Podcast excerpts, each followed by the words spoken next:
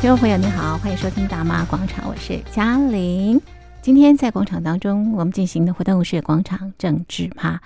那么，呃，大家都非常关注中共二十大。不过呢，在召开二十大之前呢，那么先啊、这个召开了十九届其中全会，这是二十大的准备会议。那为什么是二十大的准备会议呢？那么，呃，在二十大之后呢，习近平啊、继续啊、担任这个国家主席的工作，继续引领中国大陆。不过，在过往的这十年啊，习近平掌权之下的中国大陆呈现什么样的样貌？这是今天在节目当中呢，我们要跟大家讨论的新闻。今天我们邀请的来宾呢是台北海洋科技大学通识中心教授吴建中吴教授。吴教授，你好。主持人，各位听众朋友，大家好。是大家都非常关注呃，中共二十大啊、在十月十六日呃这个召开啊、呃现在正在这个进行当中。不过呢，在中共二十大之前呢，那么呃，在中共先举行了十九届七中全会。那么这个会议呢是二十大的预备会议，为什么是二十大的预备会议呢？是，呃，其实我们可以看到，在中国大陆里面，呃，党指挥枪，嗯，然后以党领政的是这样的一个思维，所以每次啊、呃这个在中国大陆里面的这种权力接班，嗯它都是透过中国共产党的这个党代会嗯来这个进行。是那当然，我们可以看到，如果我们分析从过去一九七零年代以来第十一届全国党代表大会的这个呃会议，不难就会发现，呃，中共七次全会，好、七次全会大概已经形成了一个惯例，有嗯一中、二中、三中、四中跟五中、六中、七中的一个部分。是那在七中全会上面，一般来讲都会摆在嗯第六年的秋季。嗯那大概就像这个十月十呃十月九号所嗯举行的这个十九届七中全会。那七中全会基本上就是为了下一届的党代表做程序上面的准备，就是二十大就是嗯帮二十大做准备。嗯嗯那当然，这个二十大的这个准备里面，嗯除了呃我们可以看到的嗯这个、呃，在这个七中全会上面有举呃有准备了嗯三个文件，嗯好、三个文件是来要进行这样的一个呃讨论。是那另外一个部分，当然我们也可以嗯看到，好、这个它每一次的这种全会，嗯基本上是有不同的这个功能。对我们刚刚提到七中全会是为了下一届的党代会嗯程序来进行准备，嗯但是我们可以看到，那一中全会嗯在时间上面，一般来讲是在中共的全国党代会闭幕式之后，嗯立刻就进行召开。嗯那在内容上面，主要进行人事安排，嗯好，包括了备受瞩目的这个呃政治局常委人选的确认，以及中央书记处成员，嗯还有中央军事委员会组成成员。所以我们看到七中嗯的呃这个结尾，嗯基本上是为了这个新一届来进行这样的一个铺路。是那一中呃这个的一个召开是对非常重要的，因为是这涉及到政治局常委，哦还有中央书记处成员以及中央军委会的这个组成成员，是然后来做这样的一个召开。嗯哼那党确定了之后，才会确定政府的这个职位。嗯哼所以接下来就会开嗯二中全会，对那时间上面来讲的话，基本上会在这个来年的这个秋呃春天，是春天呃，特别是在两会召开的这个时嗯之前，那内容当然就是要通过呃这个全国人大、全国政协以对及政府机构推荐领导的这个人选是的这个呃二中全会。嗯哼嗯那另外一个，当然我们可以看到就是三中全会哈，对三中全会比较多的都是是这个经济改革的这个部分，所以大家印象很深刻的，可能就是十一届三中全会嗯确立了这个改革开放的这个路路线。线是那当然，我们可以看到哈，这个经济的这个部分嗯是在三中全会开。是那四中全会的时候，主要是有关于中共这个国家的重大的这个决策部署，嗯好、那比如说像十八届四中全会的时候，就有提出全面依法治国，是哦，这个是他的大政方针。嗯哼，那十九届四中的时候就有提到嗯哼推进国家治理体系是，的现代化的这个决定。嗯哼，那五中全会的话，比较像是哈这个对下一个五年规划，嗯也就是还是跟经济有关，就比如说这个“嗯十三五”计划、“十是五”“十四五”计划等等。那六中全会里面哈，我像我们这一次。呃，大家比较关注的就是在七中全会的时候要修改党章，是，那为什么要修改党章呢？基本上就是在聚焦在党建的部分，是，也就是说，像在这个呃十六十九届的这个呃六中全会，嗯或者是我们看到十八届的六中全会里面嗯就有提到关于新形势之下党内生活若干准则，嗯并正式推出以习近平同志为核心的党中央。嗯哼，换句话说，呃，在六中的时候是嗯党建，那七中的时候是不是要修改党章？嗯哼，所以我们看到在这一次里面，他就有提到要修改党章的这是个部分。嗯哼，所以我们可以看到，第一个，共产党当然是有规律，有嗯哼这样的一个、呃可脉络可嗯哼循。嗯哼但是，呃，在有脉络可循的情况之下，却也高度的不透明。啊，怎么说？哦为什说么不透对？明？外界最关注的是叫做常委嗯，人选。对，好，常委有几个？可是能七五个还是五个？七个，嗯还是五个，是还是九个，还是是十一个？是外嗯界是根嗯本搞不清楚。嗯哼，可是民主国家里面没有这个问题啊，比对如说中华民国总统是这个呃，二零二四年要选举，对对没啊，错哪些人会参选，是然后选民投票结果，是，这个就可以知清道。清楚楚，可是中共是一个黑箱作业，是尤其是我们看到早期，我们看到从过去里面第一代领导人毛是泽毛泽东，东第二代叫邓小平，是从邓小平开始之后，就开始有这种所谓的呃这个隔代指定接班，是，所以他指定了江泽民，对指定了胡锦胡锦涛指定了是习近平，是但是他没有办法去指定习近平的下一之任，后因为嗯他哼看不到了。是那另外一个部分，这样的指定其实是有风险的，是，为什么那会有我风险为？什么？因为他嗯对于这样的一个领导人的是考核，嗯，或者是他的方向，对，基本上不可能方方面面都知道。是所以大家印象还很深刻的话，我嗯记得十年前，对习近平在这个呃十八大的时候，嗯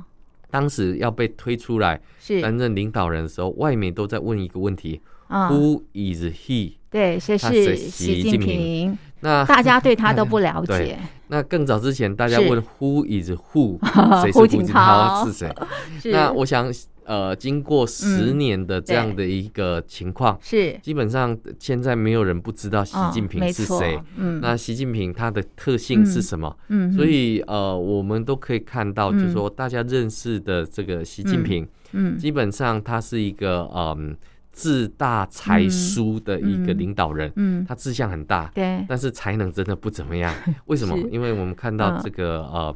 对于经济下滑、是疫情防控，是已经搞得国这个中国大陆民众对非常的不满与不对，鸡安飞。狗跳但是他是却为了他自己的这样的连任之路，是，去铺成这样一个嗯悬疑嗯，之境，嗯什么意思？我们看到过去里面，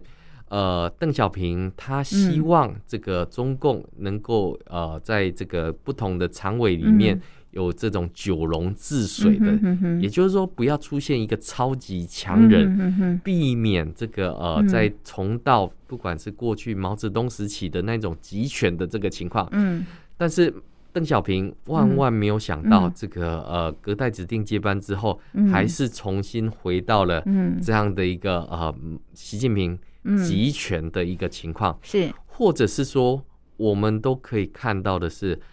过去有人推崇邓小平，嗯我是不怎么推崇邓小平。为什么？嗯因为虽然他进行了这些改改革革开开放那让中国大陆的老百姓对的确呃在生活上面是有了一些改调整善改善，嗯但是这个调整跟改善嗯却反而加强巩固了共产党的这个领导，嗯哼在政治上面，在这个呃人权上面，嗯并没有获得更大的嗯这改个善改善，嗯那反而加强了这个共产党统治的这个合法性。嗯哼那甚至于到习近平时代的时候，嗯他已经发展出一种谬论。什么嗯叫谬论？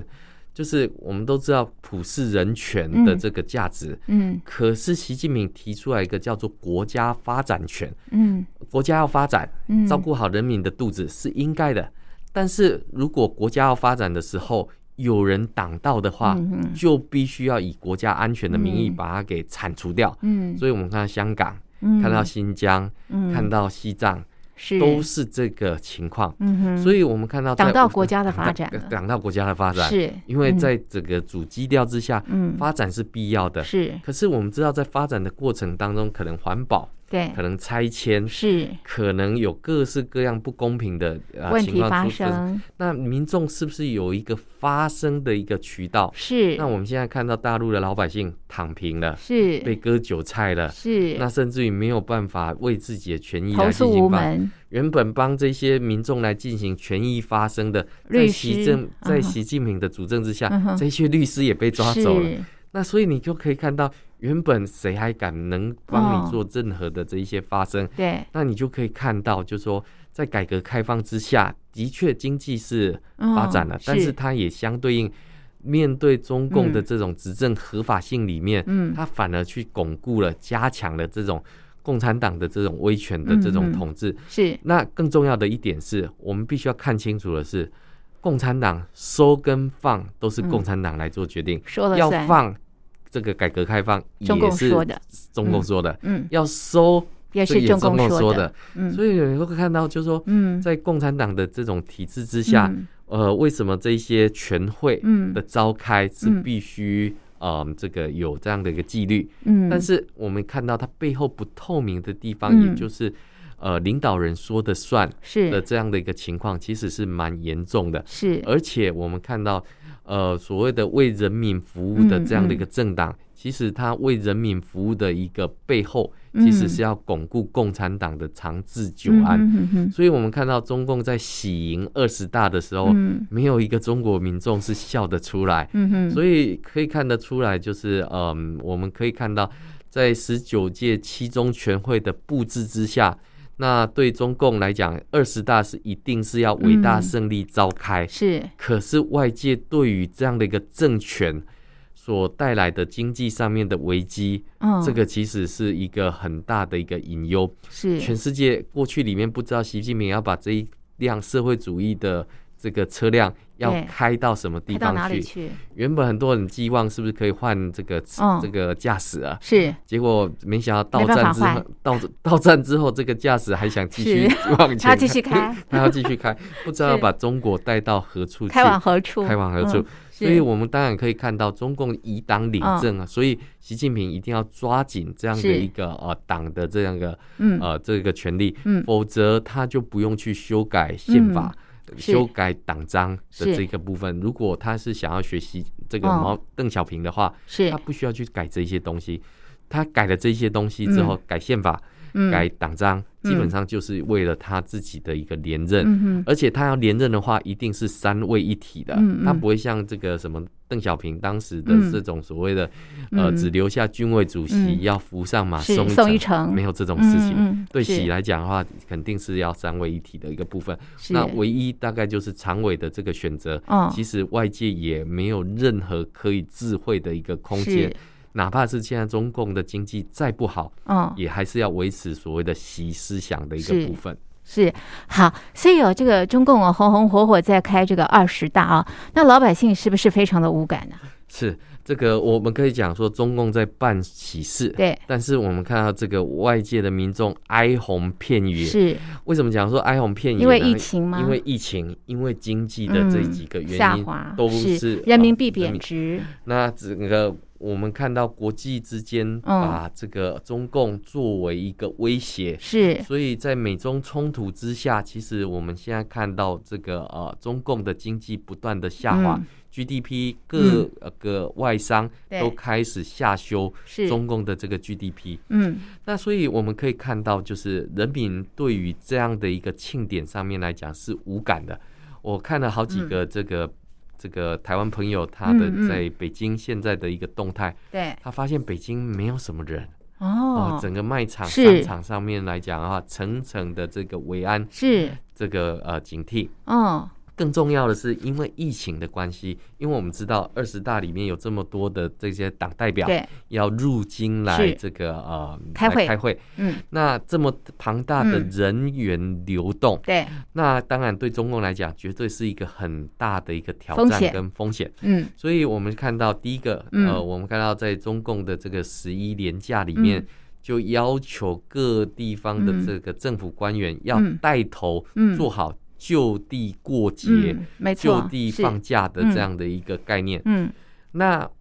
对于民众的这些出行里面施加了，比如说要嗯三天，呃、三天两检嗯的嗯这样的一个规核酸范，检测核，酸检测，嗯甚至于有些旅游景地，嗯，它不定期的就给你嗯进行这些风控，是，让你连回都不能回，对，然后连要这个呃这就地找住宿，啊可哈能也都会坐地起价是，的这个部分。嗯那嗯更不要说天天要做核酸了。嗯嗯那所以你就可以看到，就是说对中共来讲，嗯，这一场会议的胜利召开，嗯它嗯付出的庞大代价、嗯是哪怕是牺牲经济，嗯，都必须要做到共产党的这个权力嗯平稳过渡。嗯嗯为什么一定要平稳过渡呢？大家可能还有一点点印嗯，象，嗯在过去十八大，嗯习近平即将要接班前，嗯，发生了许多的怪事。对，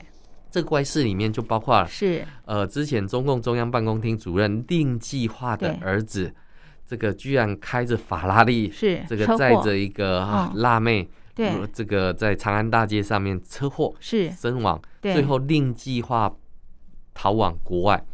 那另外一个大家可能印象还是很深刻，就是习近平神隐。嗯嗯嗯，哪里里神隐呢？是就是在十八大之前，嗯我们看到当时，呃，这个呃，在四川嗯的这个公安局的局长嗯王立军，嗯呃，居然带着资料，嗯这个跑到美国的这个领事馆里面嗯去寻求政治庇护。嗯那他这里面的资料就是兜出当年习近平最大的挑战者薄熙来意图要呃这个取代习近平的这样的一个资料，嗯所以你就可以看到，就是共产党的这种权力接班，嗯他比的可能不是才能，嗯，他比的可能是谁的这种红色背嗯景比较强大。是，所以我们看到，在过去里面，薄熙来有唱红打黑，嗯对一度也很受到这个呃民众的这个支是持较好，叫好。那所以习近平上台之后，这十年他嗯就对开始进行所谓的反腐败，是打着反腐败之名，是开始清理这些政抓敌大老。虎啊，对，嗯那民众当然觉得这些大是老虎是抓的痛快人心。是，但嗯是却没有去思考为什么会有这些大老虎是的这种制度嗯哼，存在的一个嗯哼可能。对，因为呃这个是共产党嗯这个收放之间给予他的这样的一个嗯好处，嗯他才有办法变成这么的巨贪是，嗯的这些硕鼠、蛇鼠一窝的一个情况。所以，我们当然可以看到，就是说，共产党因为梯队接班嗯不明，然后权力又过度集中，嗯那在经历了过去的呃这个五代领导人之后，接下来的习近平再度的连任，嗯他所开启的，好他所开启的不会是一个盛唐政治，嗯它反而可能是人类灾难的一个呃嗯情况。为什么这么讲呢？因为我们看到。许多这些经济的观察家都已经非常的这个、呃关心是中国大陆的这个经济发展，就下一那个这五年都哦，我我下一个是五年是完全不乐观的一是个情况。第一是个当然就是中国的嗯这个经济火车头已经嗯不在了哈，嗯它现在的火车头已经嗯，不是动车，可能是平快车的这种概念嗯嗯嗯嗯，是绿皮车的这种概念，嗯已经减速了已经已经减速 了。那是那第二个部分，当然嗯我们也看到国际之间对于这个中共的这种战狼外交，对，或者是在这个呃国际之间的单边作为，是，那甚至于在台海之间的灰色冲突，嗯其实都把这样的一个霸权本质，嗯呃，给暴露无遗。嗯嗯，所以我们就可以看到，就是说有许多的这一些，嗯，我们看到的这一些嗯情况，嗯其实都可以思考的是哈、嗯就是说。在这个十九届七中全会之后，再到对二十大的一个召开，是，当然我们会看到嗯新一届的政府究竟要怎么去面对我们刚刚讲的，不管是疫情也好，嗯，或经者济是的问经题，经济的下滑，甚至于外这种交外交，还有这个大陆里面现在的烂尾楼，是，然后保交楼哈，金融的这些金问融的问题题等等。是那这个当然要等到这个明年的三月是两会召开之后，是才有可能会提出方法跟就是解人决事定案了人之事定案后，。对，那可是问题是中国大陆的老百姓能不能等这么久？是，封城封了这么久的时间，房地产贷款都快缴不出来，对对对，那租金还要工作照顾都没了工作都没了，那只能嗯等这么长的一个是时间嘛？所以我们可以看到，这个李克强过去想要放水养鱼，嗯这个问问题是这个池塘嗯可能放的水。这个速度嗯永远不够那么的快，嗯哼，而且现在大陆的老百姓对嗯于共产党是没有太多信心的。嗯我钱存在银行居然嗯取不出来，是然后要去取的时候，可能健康码都变成红是码，还没有办法任何的移动。是那中共寄出来，想要嗯用一种就是比较便宜的费率、嗯嗯去鼓励，或者是去提供给老百姓来进行贷款，来对进行买房这一些等等。可是我们却看到的是，老百姓已经对共产党嗯没有太大的信心，是哪怕利息再便宜，他也不敢去借进是行借钱。是所以你就可以看到，就是说过去的十年，嗯这个不是中华民族的伟大复兴是，也不是中共所判断的这种东升西降的这种情势，嗯是相反的，反而是嗯，这个中党共的在信用整破产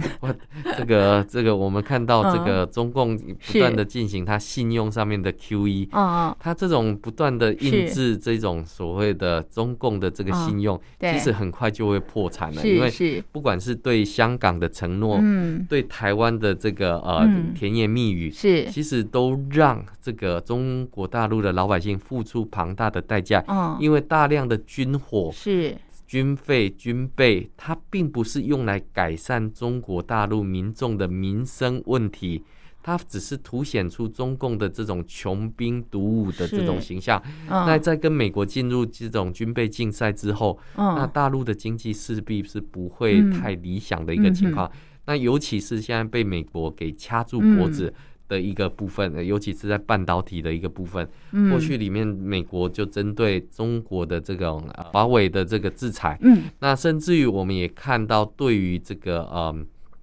这样的一个。呃，嗯黑名单的这个部分，嗯，那所以中国要进行这种供应链的这种重组，是或者是半导体的复兴，嗯反而让习近平抓出更多的腐败，投入这么多的钱，对要企图大炼心、嗯是大炼钢的嗯这种恢复中国的这种光荣，对其实是打水漂的一个是情况。嗯所以我们就可以看到，就是说，呃。哪怕是中共喜盈盈的在这个欢度这个二十大，可嗯是国际之间对于中共经济的这种恐慌跟是不安，其实呃，这个才是目前中共经济最大的一个不稳定的一个来源。嗯所以我们就可以看到哈，就是说，当然中共是呃这个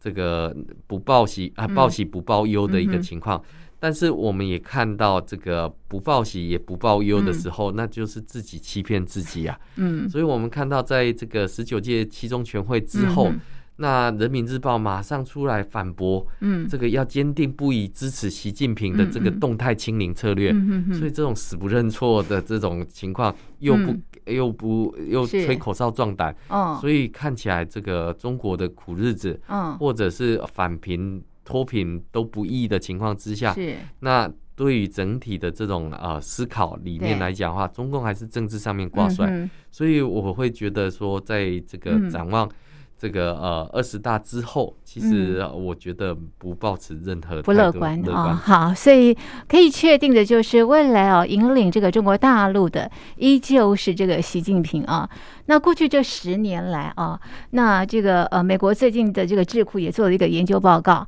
那么这十年来啊，大家对这个习近平啊是非常的这个讨厌的啊。那吴教授你怎么看？为什么全球都讨厌这个习近平？说不定哦，大陆内部的老百姓也讨厌他，只是不敢说。 呃，我我想这个呃，对于习近平的这个嗯形象，是，或者是他的这种呃嗯对外的穷兵黩武，嗯早期他是想要塑造出这种所谓的一带一路嗯啊、嗯土包子的嗯，的这种撒形象钱撒是不是钱。？嗯，那可是我们知道，撒嗯钱也要撒对地方。是，我们看到，比如说他在这个呃嗯一带里面哈，这对个特别是哈萨克这些地方，嗯嗯。嗯他想去盖什么中欧铁路等等。那照理来讲，按照中共的规划，基本上它是一个可以，嗯，这个带动地方上面的发展的一个嗯情况。结果没想到它带来的是地价的上涨，嗯还有民众被对于这种环境保护上面的这个影响。嗯比如说哈萨克那边有很多牧民啊，嗯那这原本是我放羊的地方，嗯这个是我的自然领地，嗯，但是中共投资之下去之后，反而是让他的自这种自我谋生的能力完全降低掉了。是那更不要讲说带来的环境污染，这个呃是没有办法忍受的。嗯那我们看到这几年下来，中共的经济当然、嗯呃在这种所谓的共产主义。好、这个呃，或者是说中国式的现代化里面，嗯其实呃，到底这种经济的模式嗯应该要怎么去做这些的拉动？嗯因为过去里面中共是的确是有所谓的后发优势，嗯但是这个后发优势它涉及到的是不尊重智慧财产权，嗯或者是强迫劳动，或者是违反人权的等等的这一些情境，所以你都可以看到，在嗯这样的一个思考里面，你就必须从这些的角度里面去看，嗯是为什么大家不喜欢习近平，是尤其是台湾的民众。嗯对于一听到习近平的这个嗯对台政策的时候，嗯基本上是非常反感的一个部分。是过去的这种所谓的文攻武赫，那嗯不仅是文攻而已，那嗯透过武赫的过程当中，只是把嗯台湾的民心嗯越推越远。嗯那我们看到这个呃，国台办也好，嗯或者中国的外交部也好，嗯各种不同的这些战狼式语言，其实都没有办法拉拢人心。嗯没错，反而只是把台湾跟是世界越推越远，对，是所以我们会看到，就说呃，中共想要透过这种呃这种所谓的吃饭砸锅论哦去惩罚这一些呃吃中国饭砸中国锅的这一是些这一些不管商人也好，嗯嗯或者是嗯这些艺人，嗯但是我们会看到，就说呃所有的国家里面都嗯是用价值去吸引民众没。错，但是我们却看到习近平嗯用这样的方式，嗯他是没有办法吸引到更多的嗯这样的一个对中国共产党嗯的这样的一个思考。嗯那更不要讲说，在这一次里面，习思想是要解决所有的问题，嗯习思想哪能解决任何的问是题？啊，那这些其实就是一种自欺欺人的是这种是方式。那写入党章又怎么样？嗯对哼老百姓来讲，我背十次啊还不如填饱我的肚子。对比较所以实这际，比较实际一点点。嗯你放开动态清零，嗯反而可以促进更多的这些经济发挥。没可错，是为了坚持你那个是习思想的这样的一个要求，哦反而让整个经济都下滑、都掐死掉的时候，那其实对老百姓来讲，哇，嗯这其实才是一个最大的讽刺。没错。好，如果在中国大陆可以民选国家主席的话，习近平是选不上的 哈。